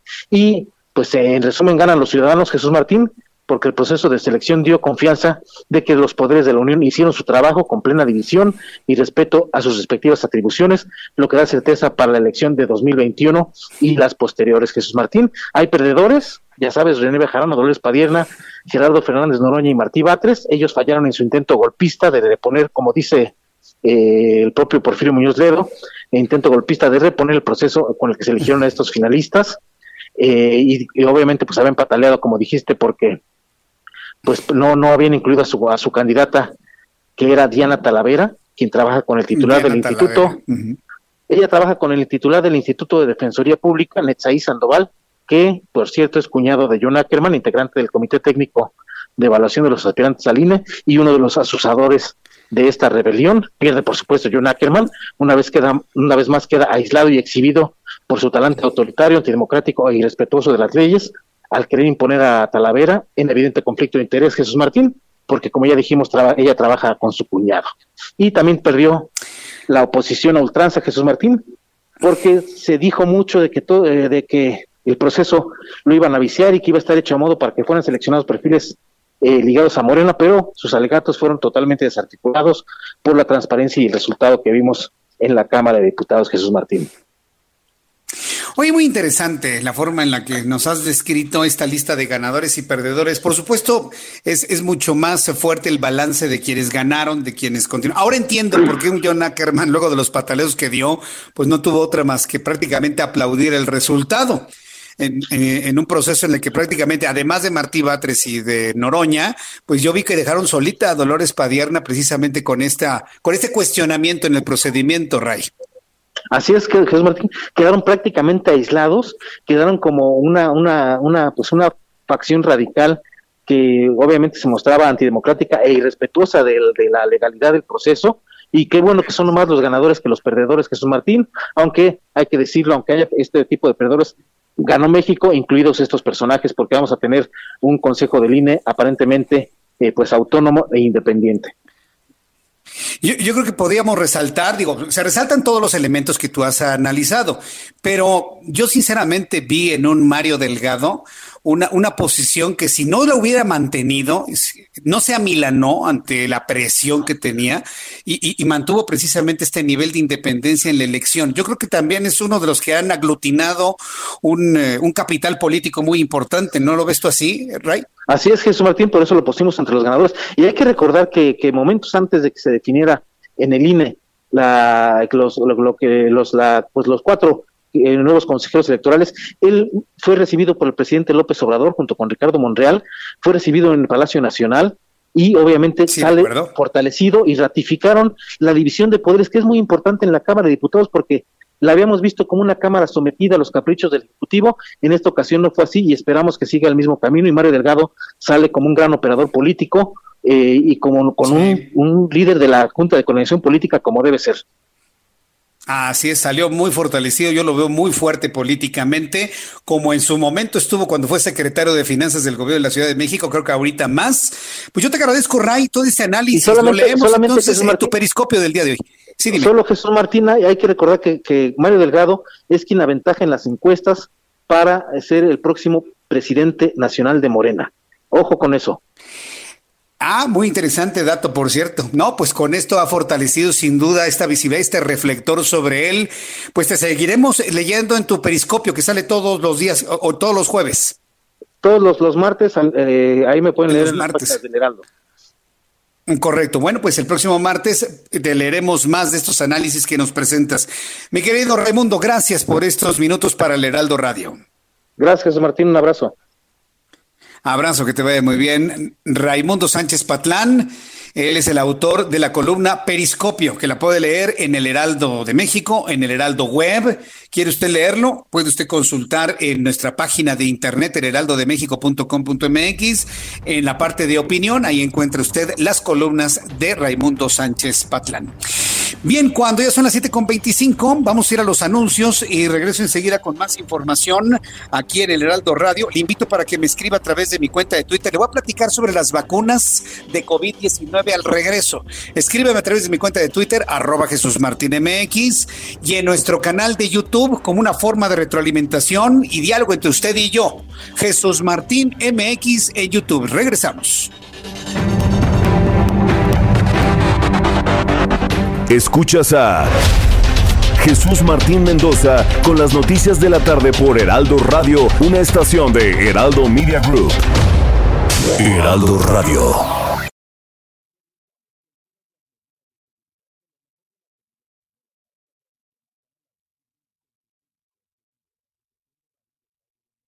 Heraldo Radio, la H que sí suena y ahora también se escucha.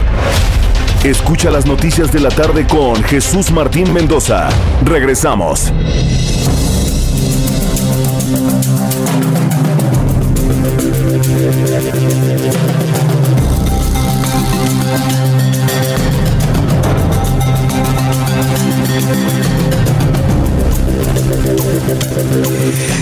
Las siete y media, las siete con treinta horas del centro de la República Mexicana. Es que me quedé acostumbrado a que son siete minutos de corte. Pero bueno, aquí estamos eh, con nuestros amigos de toda la República Mexicana en transmisión directa a toda esta enorme red de emisoras del Heraldo de Radio, que por cierto es una gran cadena que seguirá subiendo, que se seguirá incrementando conforme avancen los días. Una cadena que resultó, fíjese, mucho más grande mucho más eh, de, mayor penetración que la que tenía antes, ¿se acuerdan, no? Que antes era una cadena de tres emisoras nada más, Ciudad de México, Guadalajara y Monterrey. Actualmente estamos en Ciudad de México, Guadalajara, Monterrey, Tijuana, Acapulco, en Tampico, Tamaulipas, Villahermosa, Tabasco, estamos en la ciudad de Oaxaca, estamos, vamos a estar en Campeche. Y bueno, pues cuando lleguemos a la península de Yucatán también se lo voy a informar. Ha sido una, un crecimiento verdaderamente exponencial lógico por ser los herederos de la mejor radio informativa en toda la República Mexicana. No me queda la menor duda de todo ello. Bueno, vamos a, nuestro asunto principal, que son las noticias de este día. ¿Sabe quién lució y surgió también como personaje de la información el día de hoy? Marcelo Ebrard Casaubón, que ya, ya, ya, ya había también de la importancia que ha tenido Marcelo Ebrard, que también ha tenido diferencias con el presidente de la República, que también ha habido momentos en los que de alguna manera ha querido irse, pero finalmente se ha mantenido porque sabe también del capital político que significa corregirle la plana al presidente de la República. Sí, yo, yo, creo que Marcelo Ebrard es un político de cepa, es un, es un lobo de mar, sabe perfectamente bien que ahora pues le toca a él jalar cartel, eh, capital político, ¿sí? En el momento en que establezca orden, diálogo, presencia, eh, y liderazgo ¿no? en algunas áreas del gobierno. Bueno, Marcelo Ebrard, secretario de Relaciones Exteriores, el día de hoy afirmó que el gobierno mexicano tiene una reserva de miles de millones de pesos para la compra de vacunas contra el COVID-19 en cuanto comiencen a distribuirse. Me voy a detener ahí. ¿Por qué le digo lo del capital político de Marcelo Ebrard? Porque por momentos es secretario de gobernación, bueno, por momentos es vicepresidente de México, por momentos es secretario de gobernación, por momentos ha sido secretario de economía, ha sido secretario de Hacienda y en este momento funge como secretario de salud. Usted, usted esté de acuerdo con que hablar de las vacunas, hablar de la investigación científica en materia de vacunación y de salud pública es un asunto de la Secretaría de Salud. Bueno, pues Marcelo Ebrard, en su calidad de secretario de Relaciones Exteriores, está hablando de salud, está hablando de la participación de México en la elaboración de una vacuna, en la compra en un momento dado de las mismas vacunas contra el COVID-19 en cuanto empiece su distribución. Marcelo Ebrard eh, secretario de Relaciones Exteriores, pero en un papel de secretario de Salud. Explicó que si bien es muy pronto para saber el precio de la vacuna, aclaró que este año el Instituto Nacional para el Bienestar, junto con otras instituciones, hicieron una previsión presupuestal para poder adquirir dichas vacunas. Cuando aborda esto, Marcelo Ebrard, que es un secretario de Hacienda, claro, porque está hablando del presupuesto, está hablando del dinero que se va a gastar para comprar insumos para la Secretaría de Salud. De ahí la importancia. Por eso es interesante luego analizar el discurso de cada uno de los, eh, de los secretarios de Estado. Algunos no se salen de su área de confort y otros, bueno, pues le entran aquí, le entran allá y le entran a cuya. Bien, eh, la Secretaría de Salud ha confirmado efectivamente los mismos datos que ha dado a conocer la Universidad John Hopkins en cuanto a los casos de COVID-19. Lamentablemente quiero informarle que sigue subiendo de manera importante la cantidad de personas fallecidas y de enfermos por esta, eh, por esta pandemia. Y la verdad es que sí resulta preocupante el tener esta, esta cantidad de personas. En unos instantes le voy a repetir todo lo que se ha informado sobre personas enfermas de COVID y personas fallecidas. Mientras tanto, le informo que el presidente de México, Andrés Manuel López Obrador, estuvo presente en la inauguración de la extensión de la Terminal 2 del Aeropuerto Internacional de la Ciudad de México, cuya inversión fue de casi 500 millones de pesos. Recuerde que la Terminal 2 tiene algunas mejoras algunas mejoras. Se están eh, eh, extendiendo las mejoras. Ya no se va a hacer la Terminal 3, porque pues ya para qué la Terminal 3. No hay tantos viajes en avión, si no se necesita la Terminal 3, le voy a decir una cosa, menos se necesita el aeropuerto de Santa Lucía, pero por supuesto. Durante el evento donde también estuvo presente el nuevo titular de Comunicaciones y Transportes, Jorge Arganis Díaz Leal, López Obrador manifestó que con la modernización del aeropuerto capitalino se dejará de usar posiciones remotas, ya que el proceso de traslado de pasajeros no requiere camiones. Según esto, con las modificaciones en la Terminal 2, quienes viajan o hemos viajado y hemos sufrido el camioncito, pues ya no va a haber camioncito. Yo tengo mis dudas, ¿eh? sinceramente, yo tengo mis dudas. Bien, cuando son las 7.35, las 19.35 minutos, saludo con mucho gusto al ingeniero Carlos Álvarez Flores, presidente de México Comunicación y Ambiente, que el jueves pasado nos prometió un tema que promete sacar chispas. ¿O no, ingeniero? Gusto en saludarlo, bienvenido. Muy buenas tardes, Jesús Martín, a ti y a todo tu auditorio. Claro, por supuesto, mira, ya sabes que, pues, eh, yo estudié en el Instituto Politécnico Nacional, soy ingeniero químico industrial.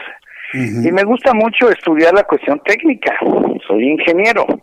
Y mis colegas, los sociólogos verdes de Greenpeace y de Oceana, acaban de promover, están duro y duro en las redes, diciendo, aquí están las cinco cosas que tú no sabías del reciclaje. Ándale. Mm. Y entonces dice la primera, reciclamos menos del 10%. Dice, por razones diversas a lo largo de la historia del mundo hemos reciclado menos del 10% del plástico que producimos a nivel mundial. Falso. Eso no es cierto. Los porcentajes que reporta Naciones Unidas no son de plástico, son equivocadamente de todos los residuos a nivel global de plástico, Noruega, oílo bien, Noruega recicla el 42%. de forma mecánica. México recicla el 23% de los plásticos. Que nos falta reciclar más, claro que nos falta reciclar más, pero decir que en México se recicla menos del 10% de los plásticos es totalmente falso. En México tengo datos contundentes de 1.9 millones de toneladas, del total de más o menos, más o menos 7 millones que produce México. Entonces, eso es falso, la primera. Segundo, no hay infraestructura suficiente, tampoco es cierto. Hoy tenemos capacidad instalada real, sin apoyo del gobierno, sin incentivos fiscales, sin promoción del reciclaje, de la industria del reciclaje, que ya lo dijo la Organización Internacional del Trabajo hace unos días, dijo, México y Latinoamérica pueden generar en los próximos 10 años 6 millones de empleos en la industria del reciclaje, refiriéndose a los plásticos precisamente.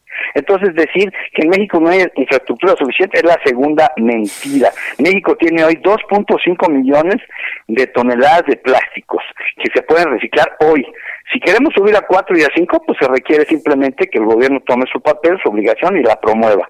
Luego dice, no existen leyes, nos sobran leyes, que no las cumplimos, ah, eso es otra cosa. Yo recomiendo a los sociólogos verdes que lean la Ley General para la Prevención y Gestión Integral de los Residuos, que tiene apenas 16 años y no cumplimos, nadie la cumple. Separación en fuente, acopio, reciclaje, reuso y valorización energética. Esa es la clase porque como ellos no estudian, como son dogmáticos, bueno, pues por eso le estamos dando la clase aquí contigo en el Heraldo Radio. ¿Dónde más? ¿Dónde más, sino en el Heraldo Radio? Bueno, solamente aquí, por supuesto. Así es. Entonces eso de que no existe leyes es falso. Luego dice, no todo el plástico es reciclable. Falso de toda falsedad. Fíjate bien, polietileno de baja densidad, polietileno de alta densidad, polietileno estalato, el PET, polipropileno y el PDC son 100% reciclables. Esos cinco. El otro, el famoso unicel o espuma de poliestireno, ya va a iniciar a un primer proyecto de reciclaje químico en México. Hay reuso del famoso unicel. En el sustituye el plafón. Podemos sustituir plafón y paredes eh, para la vivienda. O sea que eso es muy, vamos, es la mentira más grande de Greenpeace decir, no todo el plástico es reciclable. No, ya te mencioné los cinco, plásticos que son 100% reciclables y que son el 90% de los que usamos en el mundo. Y luego dice, reciclar es un negocio redondo para las empresas. Qué absurdo, qué absurdo que diga eso. Fíjate bien, la, la Unión Europea nos acaba de decir hace dos meses que su nuevo acuerdo verde, el New Green Deal, está basado en mejorar el reciclaje y lo dijo muy claramente. La única forma, el mejor camino para ahorrar recursos naturales y descarbonizar la economía del mundo es el reciclaje de los plásticos. Fíjate nada más. Y el señor es diciendo que el reciclaje es un negocio redondo para las empresas. No, el reciclaje es un negocio redondo para los 7.800 millones de seres humanos que requerimos de recursos naturales y de agua y dejamos y, y, dejar de calentar el planeta. De manera pues que estas son las cinco grandes mentiras de Greenpeace sobre el reciclaje. Te tengo también una exclusiva, una exclusiva que te la voy a dar la semana que entra. Es, me voy a referir a una fecha que no le va a sonar a nadie. 2 de febrero de 1848. ¿No suena, verdad? Ese día, nada. Ahí va, ahí va, ahí va. Ese día firmó México el Tratado Guadalupe Hidalgo.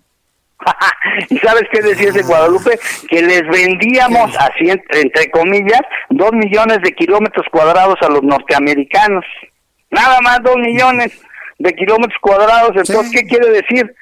Pues que ahí fue donde perdió México la mitad de su territorio. ¿Con quién? De su territorio. Con los norteamericanos, ¿verdad? Entonces, en ese orden de ideas, que fue un robo, porque nos robaron, que hubo unos traidores mexicanos, bueno, pues eso ya lo sé, pero nos robaron la mitad del territorio. En ese orden de ideas, en el mercado de emisiones de México de CO2, porque acuérdate que yo estoy en la cancha ambiental y este tema que saco hoy a colación es una denuncia muy seria porque aquí llegó una empresa norteamericana hace un par de años a presumir que ellos eran unos excelentes verificadores de gases de efecto invernadero. Eso es un tema muy actual del cual quiero hablar en la próxima, eh, la semana próxima, pero Estos norteamericanos vinieron y quieren emular aquel momento de 1848, o sea, vienen a robarle a los mexicanos su dinero. ¿Cómo ves? Entonces, Mm. obviamente, yo estoy enterado, me van a dar toda la información, voy a tener todos los elementos de juicio para poderte decir quiénes son y qué es lo que están haciendo estos norteamericanos. Aquí no vamos a permitir que ningún norteamericano venga a robar, engañar a los mexicanos en ningún sentido. Podemos tener como el tratado, el TEMET, pero eso es una negociación de comercio legal, limpio y transparente. Y estos amigos, que son un grupo, son unos cuantos, no son muchos, vienen de California, según me dicen, y eh, vienen a robarle dinero a los mexicanos. Pues para nada, no vamos a permitirlo. Yo te voy a dar en exclusiva esa denuncia a propósito del plan de Guadalupe Hidalgo, del que muy pocos se acuerdan, que es la fecha en que México perdió la mitad de su territorio y lo que eso implica porque era Arizona, o sea, era la parte del norte, Arizona, eh, California, Nuevo México, hasta Wyoming. Imagínate, ahí está el petróleo en Texas, todo eso lo perdimos y perdimos, obviamente, todos esos yacimientos de petróleo. ¿Qué pasaría? ¿Qué hubiera pasado si no perdemos la mitad de ese territorio? Bueno, pues todavía México- no encontraríamos el petróleo, ingeniero. Si no lo hubiéramos perdido, todavía no encontraríamos el petróleo. Bueno, pero no estaríamos en esta Ah. condición que hoy estamos, ¿eh? Eso te lo garantizo. Estaríamos en otra condición. Que no hubiéramos aprovechado, como lo hemos hecho, que nunca aprovechamos el petróleo como la verdadera palanca del desarrollo de este país.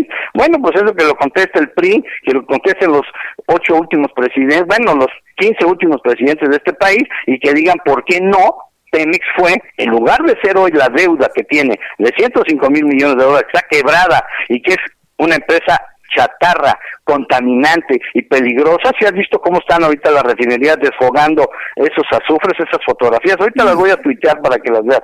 Entonces, yo nada más quiero decir que en la próxima, la semana entrante, te tengo esa exclusiva de unos norteamericanos que quieren venir aquí a pasarse de listos con nosotros. Y eso, pues digo, en la cancha tan importante de la verificación de los gases de efecto invernadero que tiene que ver con el calentamiento global, por supuesto, yo los voy a denunciar para impedir que hagan estos señores sus tropelías, sus atracos y sus engaños a los mexicanos.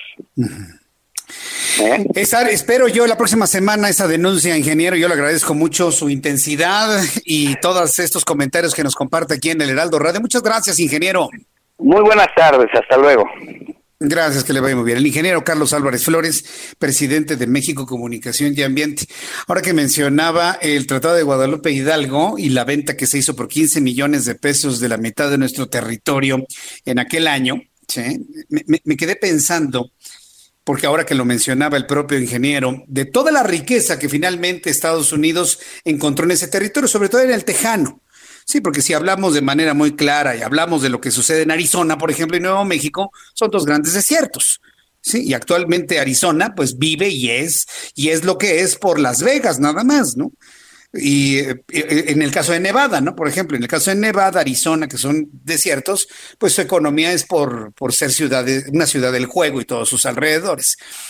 Pero actualmente, si tomamos en cuenta todo el potencial económico de California, de Nevada, de Arizona, de Nuevo México y de Texas, na- nada más sume usted todo lo- el Producto Interno Bruto de un estado como el de Texas, el de Nuevo México con menor importancia, menos impacto, pero ¿qué tal Arizona, Nevada y California, que es la quinta economía del mundo?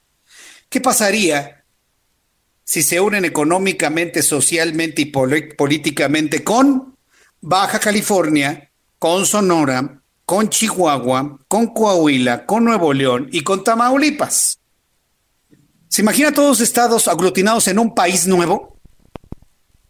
Será la primera potencia del mundo. Será la primera potencia del mundo.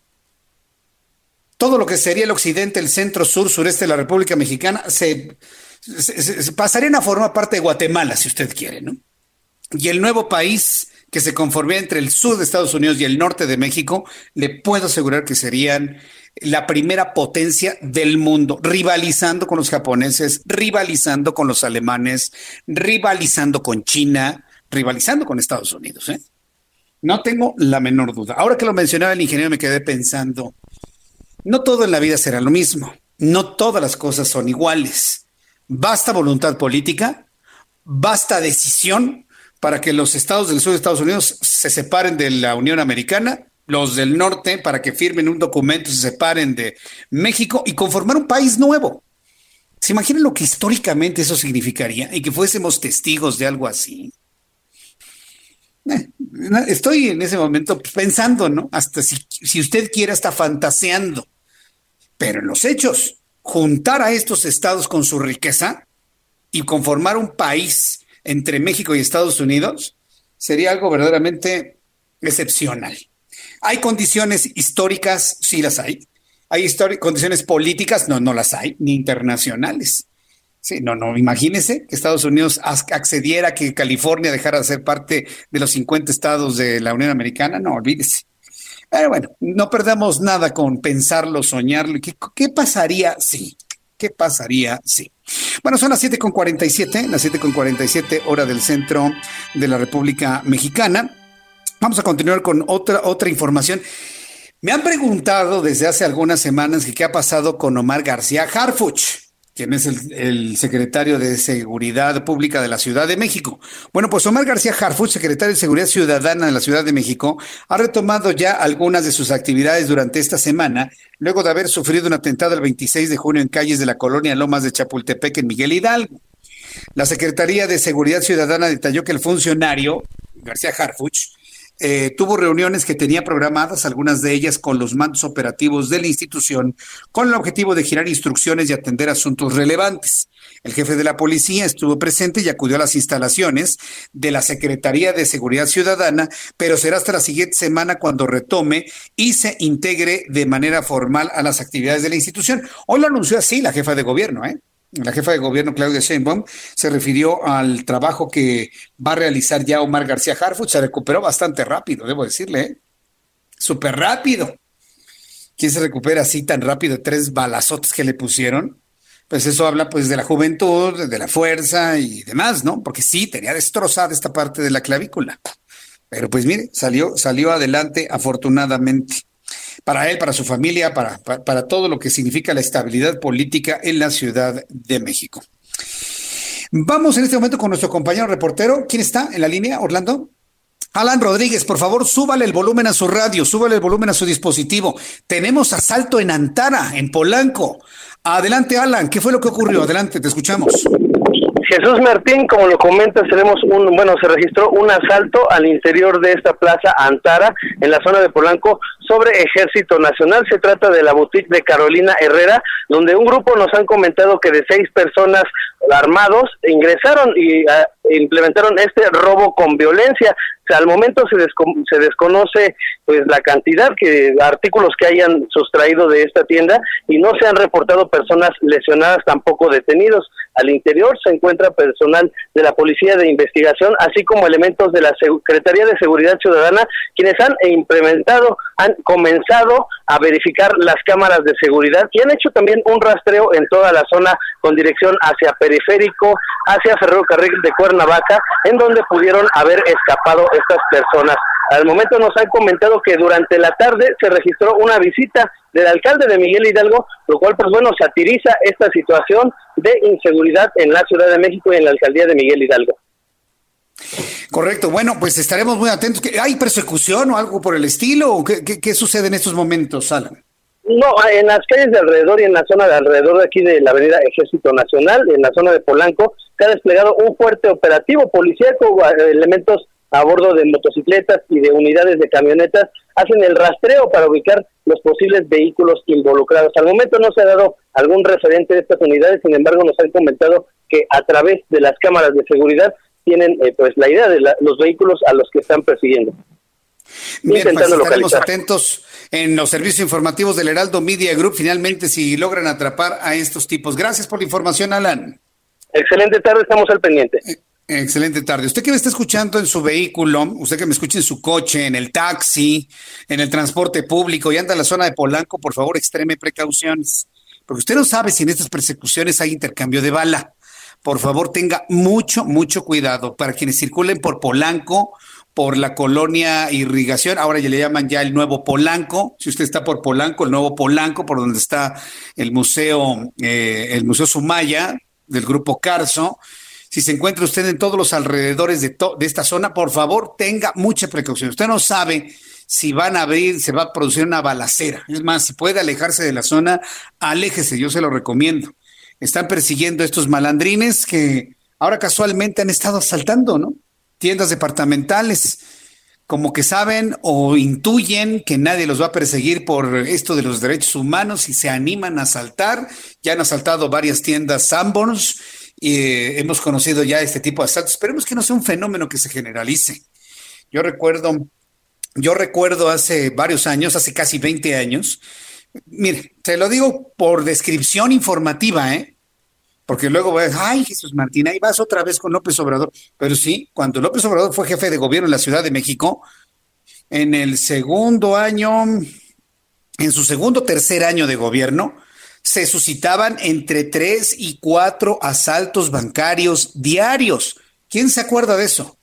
¿Quién lo recuerda? Yo lo recuerdo claramente, pues yo ya le daba noticias, estaban desde el centro de la noticia, estaba también en, en, bueno, en Radio Red, llegué en 2005, ahí se había mitigado el fenómeno, se había mitigado el fenómeno de alguna manera, pero hubo años en donde se contabilizaban eh, 600, 700, 800 asaltos bancarios al año, solamente en la Ciudad de México.